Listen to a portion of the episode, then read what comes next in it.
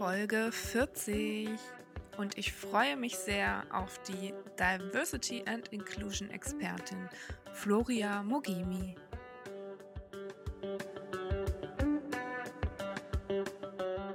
Hallo ihr Lieben, willkommen zu einer neuen Folge und es ist Folge 40. Das heißt, wir haben einen runden Geburtstag, wenn man das so nennen darf. Und ich freue mich ganz besonders, denn ich habe euch für diese Folge ein, eine ganz besondere Gästin bei mir eingeladen, nämlich die Floria. Und auch zu einem ganz tollen Thema sprechen wir heute, zu Diversity and Inclusion. Liebe Floria, ich freue mich sehr, dass du da bist. Es wäre ganz toll, wenn du dich einmal vorstellen würdest. Ja, hallo und herzlichen Glückwunsch zu 40 Folgen. Danke. Ähm, freut mich sehr, dass ich ähm, heute bei dir sein darf und ähm, danke für die Einladung. Ich bin Floria, ich bin Beraterin für Diversity, Equity und Inclusion. Äh, drei jetzt gleich englische Begriffe.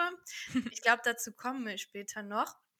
Aber ich habe eine, ein Beratungsunternehmen zu, zu diesen Themen in Berlin, mache das seit äh, fünf Jahren und wir unterstützen Unternehmen darin, vielfältiger zu werden, inklusiver zu werden und chancengerechter. Ähm, ich selber bin eigentlich nach meinem Studium so in die Konzernwelt eingestiegen, habe interne Kommunikation gemacht bei Deutsche Post DRL und dann ähm, war ich eine Weile bei KPMG in der externen Kommunikation und ich habe einfach gemerkt, dass ich erstens mal den Anspruch habe, selbst was zu gründen und mhm. zweitens, dass ich eben aber auch gesehen habe, dass ich es sehr, sehr schwer finde, als die Person, die ich bin, als Frau of Color in Deutschland, ähm, mich irgendwo wiederzufinden, ja, sei es in irgendeiner Führungsebene.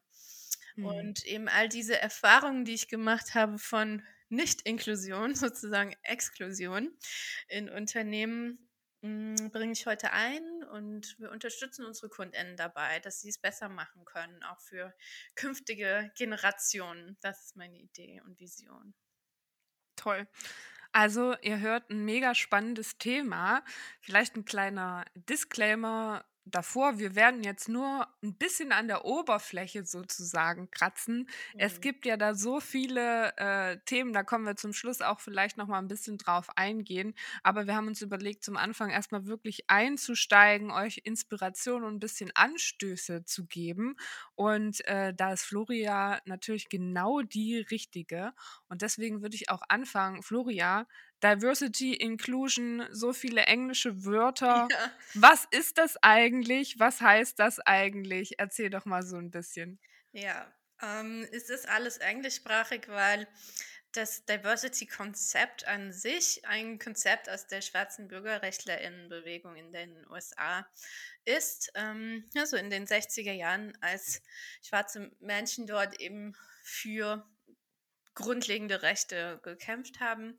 Und ähm, Diversity wurde damals sozusagen als ähm, Konzept dann auch in, in Unternehmen eingeführt, um eben diese Ungleichheiten, die einfach da waren zwischen schwarzen Menschen, weißen Menschen, aber auch ähm, schwarzen Frauen und weißen Frauen und all ähm, diese Unterschiede, mhm. um diese aufzubrechen.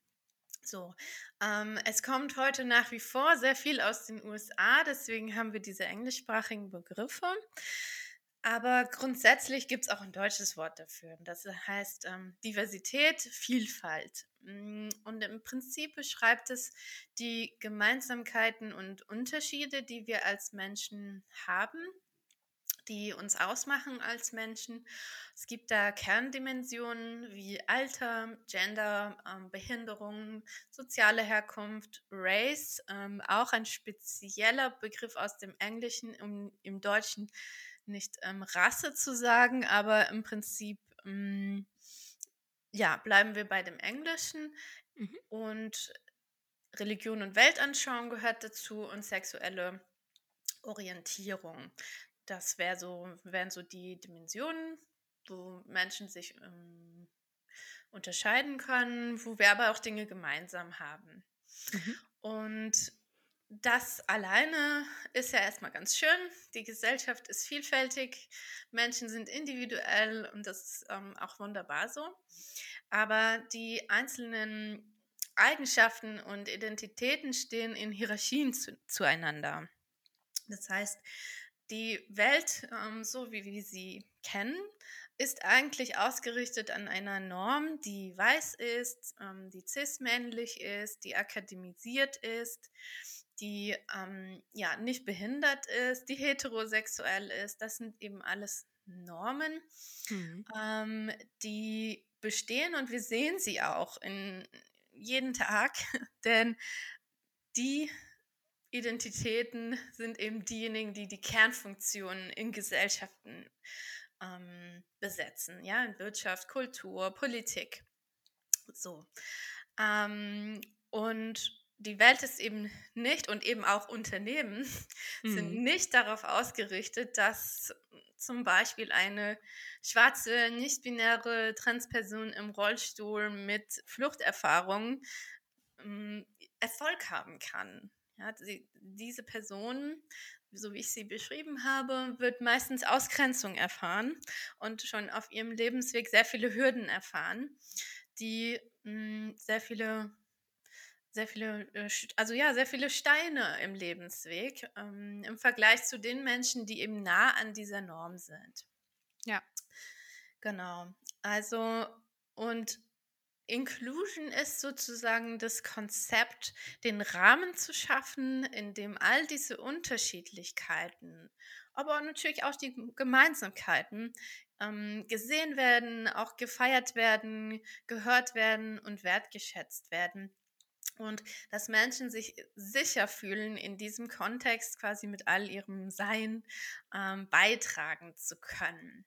Mhm. Es gibt im Deutschen auch die ähm, vermeintliche Unterscheidung zu Inklusion, also wo es so für viele ist das der Begriff ähm, der Inklusion von, von Menschen mit Behinderung, mhm. aber auch wenn wir im Deutschen Inklusion meinen und in diesem DNA-Konzept sind, dann heißt es eben genau das, ja, den Rahmen zu schaffen, in dem Menschen mit all ihren Unterschiedlichkeiten teilhaben können, gesehen werden können, wertgeschätzt werden. Vielleicht mache ich mal ein Beispiel. Sehr gerne. Also, ähm, was sehr alltäglich ist, ähm, eine, eine Meeting-Situation. Und ähm, hat vielleicht jeder von, ähm, von den ZuhörerInnen auch schon mal erlebt, dass irgendetwas erarbeitet wird, eine Idee wird besprochen und es gibt ähm, einfach das altbewährte Konzept, wer was sagen will, meldet sich.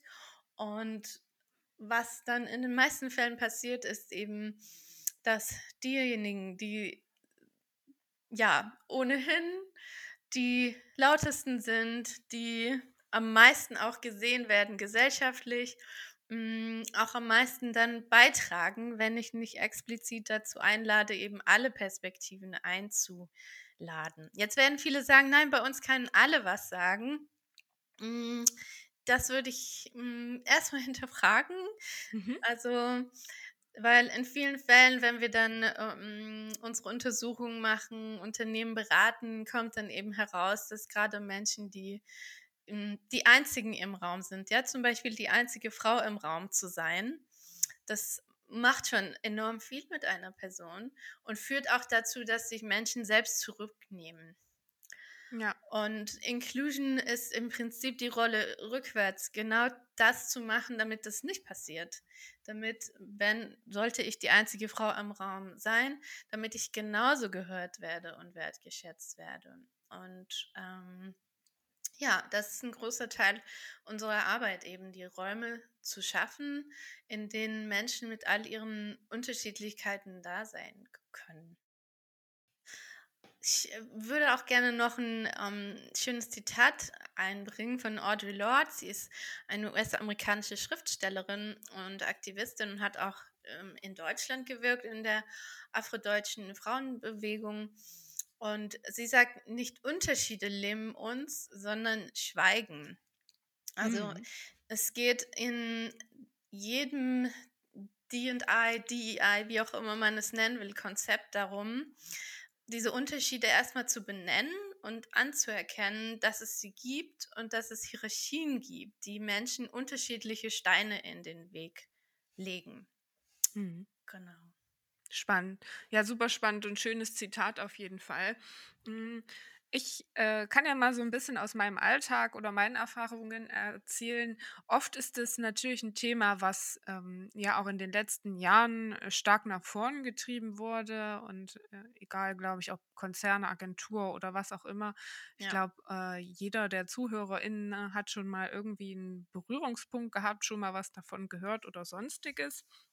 Ich kenne es auch oft, dass das in der Personalabteilung, in der HR liegt als Thema, ähm, wo es ja auch vermeintlich erstmal ganz gut hinpasst, ne? gerade auch, ähm, weil da mit allen Leuten man irgendwie zu tun hat, weil da vielleicht auch das Recruiting angesiedelt ist, wo es dann darum geht, ähm, neue Leute zu finden und so weiter. Und dass das dann Mhm. irgendwie so mitgemacht wird, weil eigentlich ähm, wir sind ja total ähm, offen und äh, bei uns gibt es sowas nicht und sowieso, äh, wir sind ja schon ziemlich diverse. Immerhin haben wir hier irgendwie ähm, schon drei Nationalitäten sitzen und äh, wir sprechen auch Englisch, wenn es sich mal anbietet und wenn da Ja. jemand dabei ist. Wir sind ja schon voll gut dabei. Das ist so ein bisschen die Erfahrung, die ich habe, ohne das jetzt äh, wertend ähm, äh, runtermachen zu wollen, Ja, das aber sind die einfach Klassiker, ja. äh, Genau, einfach aus dem Hinblick, ähm, das gar nicht weiter zu hinterfragen. Mhm. Und ähm, da würde es mich interessieren, wie du gerade schon auch angedeutet hast, wie, wie setzt man denn an, wo legt man denn los, wenn man sagt, okay, wir wollen uns dem Thema jetzt wirklich mal mit Zeit widmen? Ja, es ist eine sehr interessante Frage, weil äh, oft kommt dieser Wunsch eben nicht von der Geschäftsführung, sondern von sehr engagierten Einzelpersonen. Hm. Ähm, und natürlich sind dann deren AnsprechpartnerInnen oft auch erstmal einfach HR. Ja, weil, Ja. weil das so ein bisschen ähm, naheliegend ist. Oder People und Culture Team und so Mhm. weiter. Und es ist im, im Prinzip auch gar nicht falsch, weil ähm, wenn wir uns viele Unternehmen einfach mal so anschauen, wer ist da überhaupt und wer ist in den Führungsetagen vertreten, dann sehen wir da ganz oben nicht viel Diversität. Also sehen wir eben genau diese Norm, äh, die ich beschrieben habe. Und nach weiter unten, ja, dann haben wir da vielleicht verschiedene Nationalitäten und ähm, englischsprachige Personen. Aber es gibt kein Konzept dahinter, so richtig. Mhm. Und das Wichtigste ist erstmal anzuerkennen, dass in den allermeisten Unternehmen ähm, wahrscheinlich schon sehr viel Wissen da ist zu den Themen, aber es muss eine Struktur dafür geschafft werden, geschaffen werden.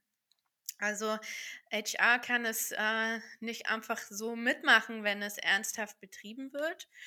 Mm, Dann müsste da eben speziell ein, ein Team dafür gegründet werden.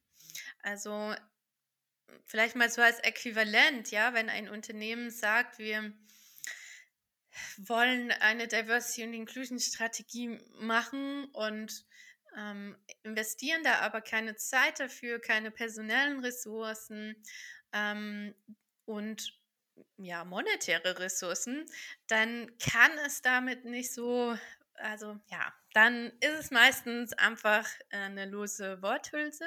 Mhm. Ähm, leider. So. Aber der, der Weg, der einfach sehr, sehr wichtig ist, ist anzuerkennen, dass es eben spezielle Ressourcen braucht und sich dann auch darum zu kümmern. Das heißt, die Geschäftsführung ähm, muss da einsteigen in das Thema, muss es, ähm, muss es auch anerkennen, dass es ein Thema ist, das auf ihrem Tisch ähm, liegen muss, denn es geht Mhm. um die, um die Unternehmensstrategie. Und dann hilft es, ein, ein Projektteam zu gründen. Also mit der Geschäftsführung zusammen, auch mit den interessierten Einzelpersonen, weil das sind oft die Leute, die dann tatsächliche Diskriminierungserfahrungen zum Beispiel machen und dann wertvolle Beiträge auch haben und mit zentralen Schlüsselfunktionen in diesem Projektteam an die und I zu arbeiten. Und natürlich gibt es Menschen, die helfen, ja, dazu sind ähm, wir auch zum Beispiel da, Ja. damit das eben nicht alleine von HR-Teams, die einfach damit schon ausgelastet sind, das ist einfach so, Ja. ähm, damit die nicht noch diesen Druck verspüren, da zusätzlich etwas zu machen. Und wir sehen auch in, in den USA oder Großbritannien, ähm, dass es da einzelne Diversity-Abteilungen gibt und das wird auch hier ähm, in einiger Zeit so sein. Es gibt schon die ersten Anfänge, ja, dass es so kleinere Diversity-Abteilungen gibt oder auch größere. Mhm. Aber das ist der Weg. Also, ja. Ja. Ja, auf jeden Fall. Also ich kenne ich kenn auch ähm, zwei, drei Beispiele, wo auch interne Taskforce sozusagen ähm, Ja. ähm, ja, gewachsen sind, ähm, wo ich auch erlebt habe, dass da sozusagen die ganze das ganze Team, die ganze Company mit eingebunden wurde und wirklich alle auf dem Weg mitgenommen wurden vom Start. Hey, wir wollen uns mehr kümmern, wir gründen eine Taskforce, wer hat Lust mitzumachen? Wir Mhm. treffen uns regelmäßig, wir verteilen Projekte, wir gucken, wir machen wirklich einen Zeitplan, wir kriegen wirklich auch ein Budget dafür. Ja. Wir gehen ein Thema nach dem anderen an und äh, versuchen das dann alles nach und nach umzusetzen Mhm. nehmen uns aber auch Zeit und äh, eben halt auch wirklich Arbeitszeit und Ressourcen dafür Ja. ähm, und machen das nicht so nebenbei irgendwie noch mit, wie es ja so oft ist, weil es natürlich äh, kein Thema ist, was, äh, womit man Geld verdient, sondern womit man innerhalb der Company was tut. Ne? Und das ist ja vielen, vielen ähm, Geschäftsführerinnen tut das, glaube ich, dann ähm, ja, äh, ja, die tun sich da ein bisschen schwerer, weil es einfach Zeit ist, äh, die am Ende nicht in Geld direkt zu bemessen ist. Ja, aber es, also es geht eben auch um, um das Commitment. Also wie wichtig ist mir das Thema? Weil wenn ich sage, ich ähm, ja, möchte irgendwie ein, ein neues Marketing mir ausdenken und eine Dienstleistung oder ein Produkt bewerben, dann wird kein Unternehmen der Welt sagen, ich suche mal Freiwillige im Unternehmen, die da Lust haben, da ein bisschen mitzumischen. So. Und genauso ist es mit Diversity und Inclusion auch. Ich muss es ernst nehmen, wenn ich es wirklich machen will und ähm, genauso behandeln wie jedes andere Business-Thema auch. Ja, ich Ja. muss gerade, ich muss gerade so schmunzeln, weil so, so läuft es ja natürlich Ja. äh, viel. Ähm, das hast du natürlich total recht, ja. Ja, also ja, und es ist auch einfach ähm, jetzt aus der Bewerberinnensicht zum Beispiel. Ne, es ist frustrierend, wenn ein Unternehmen auf die Webseite schreibt, das Thema ist uns wichtig. Hm. Ähm, und hier auch ein heißer Tipp an alle BewerberInnen. Ähm, einfach mal nachfragen, welche konkreten Aktionen gibt es denn? Was ist die Strategie des Unternehmens? Und wenn da wenig kommt, dann ist da halt auch wenig dahinter. Und das ist aber so schade. Ja, Ja. total. Ja, ja, das ist, das ist wirklich schade. Ja, ich, ähm, ich habe auch schon erlebt, dass ähm, dann natürlich, wenn man so fragt, was macht ihr denn in dem Thema? Ja, wir haben ähm, eine Frauenquote. Hm. Ja, und was noch? Naja, wir haben also, wir haben jetzt erstmal eine Frauenquote. Und dann Ja. ist das Thema damit erstmal so, wir haben ja jetzt was gemacht und ähm, das reicht dann, glaube ich, auch erstmal wieder. Hast du sowas auch oder erlebst du sowas auch? Ja, das ist auch so ein Klassiker. Ich frage dann oft auch erstmal, was ist eigentlich mit Frau gemeint? Weil aus Mhm. sehr vielen Studien aus den USA oder Großbritannien, wo, wo, ja, wie ich ja eben schon gesagt habe, das Thema einfach schon weiter ist, ähm, sehen wir, dass eine Frauenquote meistens weißen, also nein, es ist so, es unterstützt weiße Frauen, ähm, die cisgender sind, das heißt, die identifizieren sich bei dem, mit dem Geschlecht, was ihr, was ihr bei der Geburt vergeben wurde. Ähm, es sind Frauen ohne Behinderung, es sind oft hetero Frauen, es sind Frauen, die studiert haben.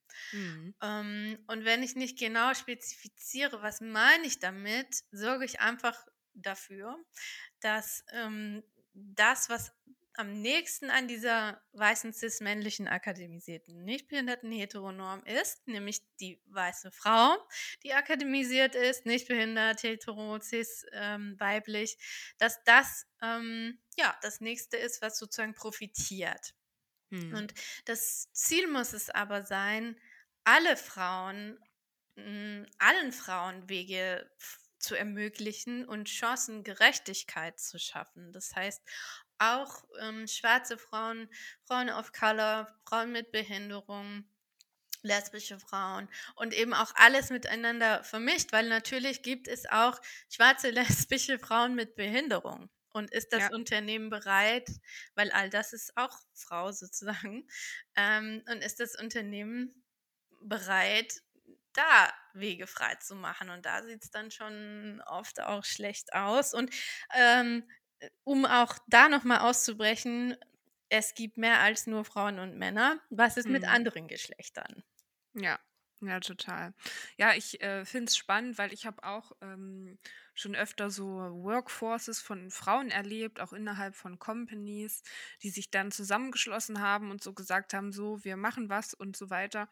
Das waren dann aber natürlich immer ähm, ehrlicherweise die Frauen, die schon ziemlich weit oben waren, die in Führungspositionen waren, die sich dann zusammengesetzt haben und sich erzählt haben, ähm, was sie alles Tolles machen, sozusagen. Mhm. Ähm, und äh, das ist dann natürlich auch so ein bisschen, ähm, ja, gute PR, aber nicht viel dahinter, ne?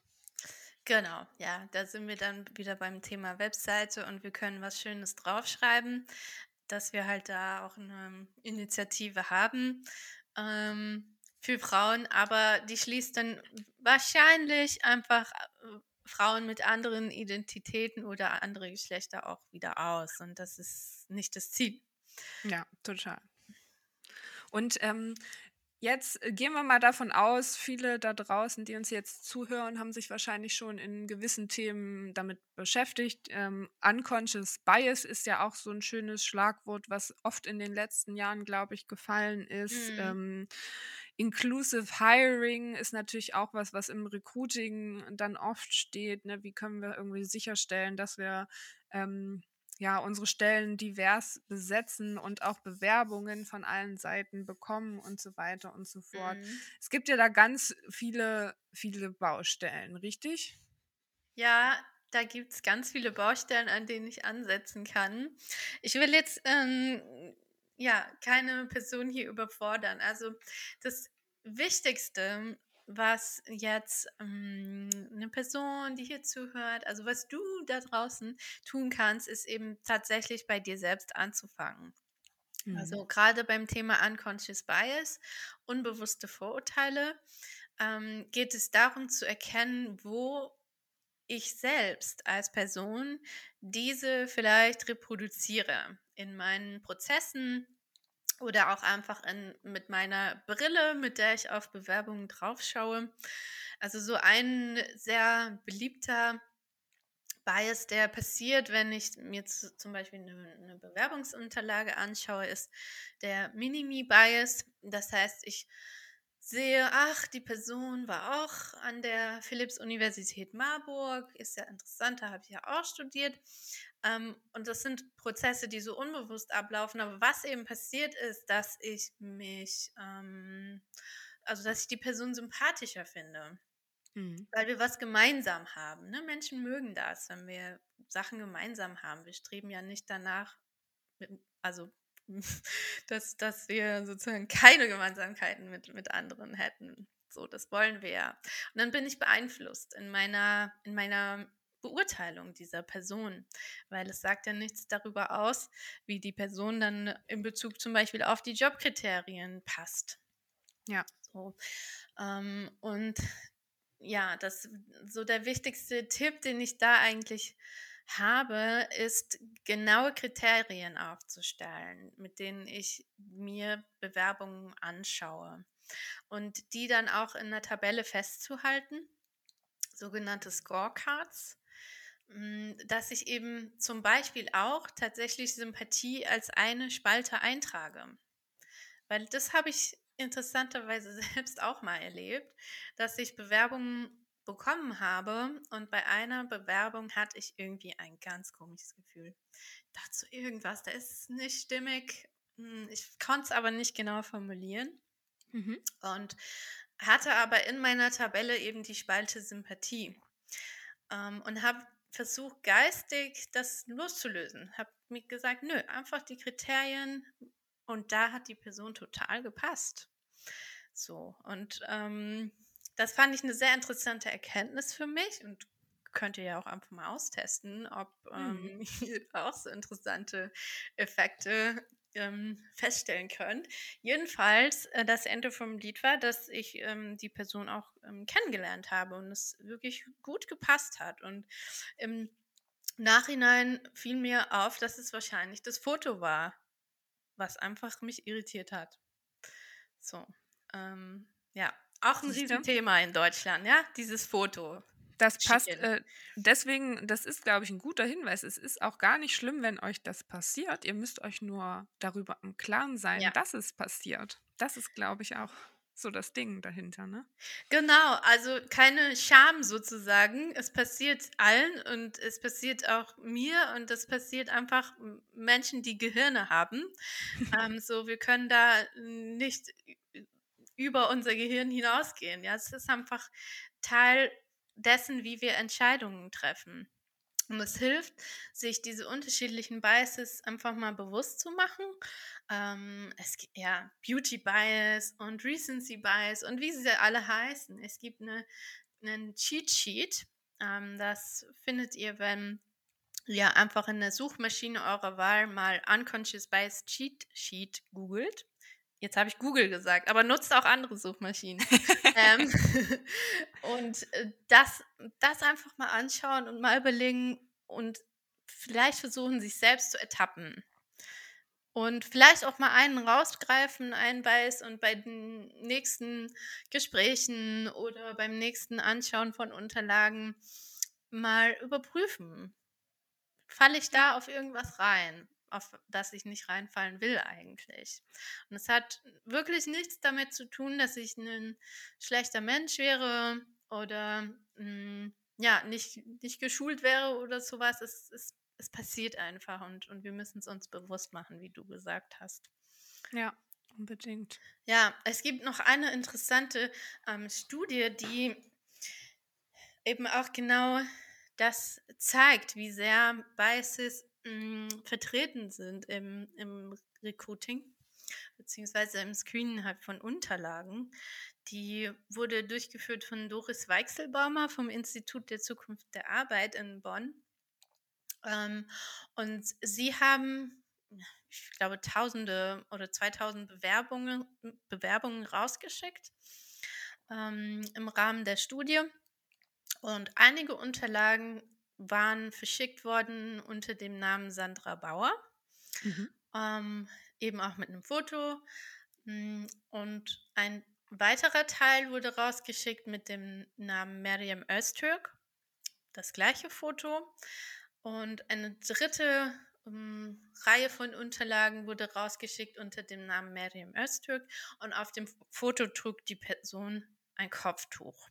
Mhm. Es war aber immer das gleiche Foto sozusagen, nur diese Veränderung Kopftuch und der Veränderung des Namens.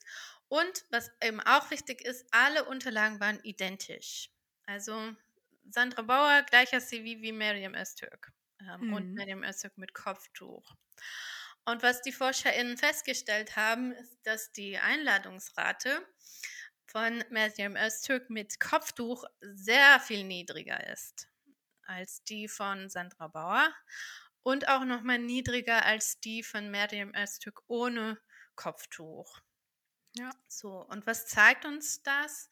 Ähm, wir wollen jetzt einfach mal den PersonalerInnen nicht unterstellen, dass sie irgendwie rassistische Absichten hatten, aber weil ihre Brille eben so ist, wie sie ist, sind sie zu diesem Urteil gekommen, weil sie gesehen haben, ah, Miriam Öztürk und hatten vielleicht irgendwelche Bedenken, weiß ich nicht, sprachliche Bedenken, keine Ahnung, was, was da in den Köpfen vorging.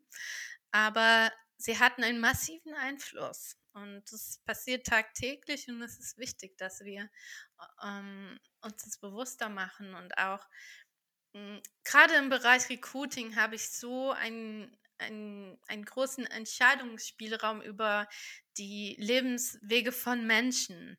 Hm. Und deswegen wäre es so unheimlich wichtig, da sehr viel genauer hinzuschauen. Ja, unbedingt. Ich glaube, das war auch ein Beispiel, was äh, wahrscheinlich vielen, die im Recruiting arbeiten, so oder so ähnlich bekannt ist. und immer wieder spannend und ähm, ich glaube, man ertappt sich da auch selber dann erstmal zu gucken, okay, ähm, spricht die Person deutsche, ist, ist, ist die Person deutsch Muttersprachler äh, oder was auch immer, um das, mhm. das, wo man da dann als erstes natürlich hinschaut. Ähm, und solche, solche Sachen, die passieren natürlich auf jeden Fall. Mhm. Ich, ich finde es auch äh, Ne, also einerseits im Recruiting natürlich, aber dann natürlich auch in den Fachabteilungen passiert es genauso. Ja. Deswegen ist es auch wichtig, dass natürlich ihr euch im Recruiting nicht nur dafür sensibilisiert, sondern eben dann auch tiefer in die Teams reingeht. Weil selbst wenn ihr dann ähm, das versucht oder größtenteils eben ja, versucht äh, äh, nicht, nicht mit irgendwelchen Biases zu betrachten, passiert es dann vielleicht im nächsten Schritt und dann ist es wieder Sandra Bauer, die eingeladen wird, ähm, genau. obwohl der CV, äh, der andere CV vielleicht noch besser wäre. Hm, also deswegen ist es auch ein Thema, was man auf jeden Fall ganzheitlich im Team auch oder im ganzen Unternehmen eigentlich angehen muss. Ja, absolut. Also das ist super wichtig, dass eben auch Hiring ManagerInnen da einbezogen werden, weil ich kann mir noch die größte Mühe geben, äh, da einen diversen Pool zu finden und dann Vorschläge zu machen, wenn eben die Person, die das Interview führt, nicht entsprechend Bescheid weiß und ein entsprechendes Training hatte oder auch durch HR unterstützt wird. Mm, ja, sehr, sehr ja. wichtig.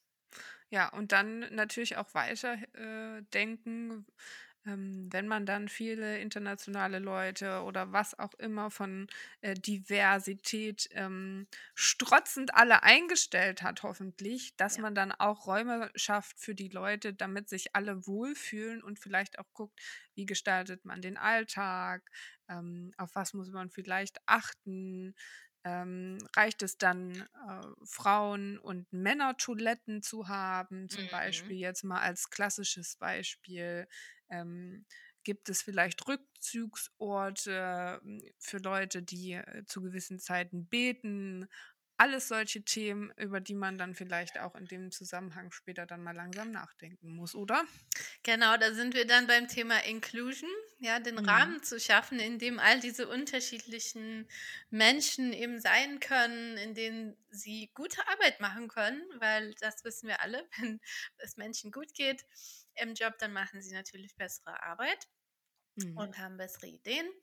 Und das sind ja zum Teil auch bauliche Fragen tatsächlich, wie du gesagt hast, mit den Toiletten oder eben auch Zugänge für Menschen, die einen Rollstuhl haben. Vielleicht kommt man noch ins Gebäude, aber dann nicht mehr in den Meetingraum oder sowas. Mhm. Ähm, all das ja, muss dann eben angeschaut und natürlich behoben werden. Ich glaube, letztlich geht es einfach um, um eine Entscheidung, die ich als Unternehmen treffe und da spreche ich auch gezielt jetzt die Geschäftsführung an. Welches Unternehmen will ich haben?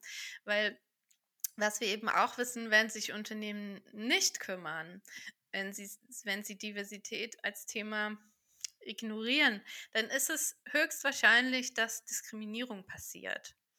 Mhm. Und da muss ich mich einfach fragen, welches Unternehmen möchte ich haben? Wie möchte ich mit meinem Unternehmen auch gesellschaftlich beitragen und möchte ich, dass die Diversität, die in der Gesellschaft da ist, die auch in, in Kundinnenschichten da ist zum Beispiel, möchte ich, dass die bei mir auch im Unternehmen stattfindet. Und natürlich kann ich sagen, nein, das interessiert mich alles nicht, aber dann ist da eben auch, wie gesagt, Diskriminierung wahrscheinlich da. Und dann kann ich mir eben überlegen, will ich das oder will ich es anders machen?